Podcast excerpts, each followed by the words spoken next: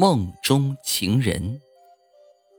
小宁最近总是梦见同一个梦，在梦里，一个男人对她说：“你来呀，你来找我呀，我等你。”终于，小宁忍不住了，于是问他：“你你是谁？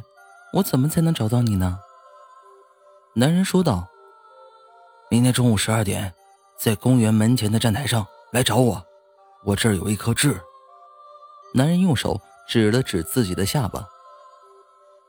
第二天醒来，小宁匆匆找到自己的好友，并把一切都告诉了好友。好友答应陪他一起前往。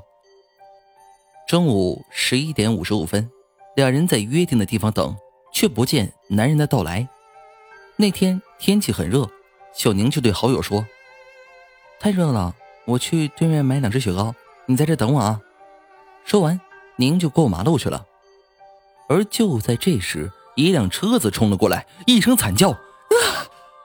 好友跑过来一看，小宁已经倒在了血泊中。撞人的车辆停了下来，下来了两个人，他们打开车门，准备把宁送到医院时，好友才发现这是一辆灵车，而车上的棺材玻璃中躺着个男人，男人的下巴上有一颗痣。好友恍然看了看。自己的手表，现在的时间，正正好好是十二点整。再伸手探了探小宁的呼吸，他已经没有了呼吸。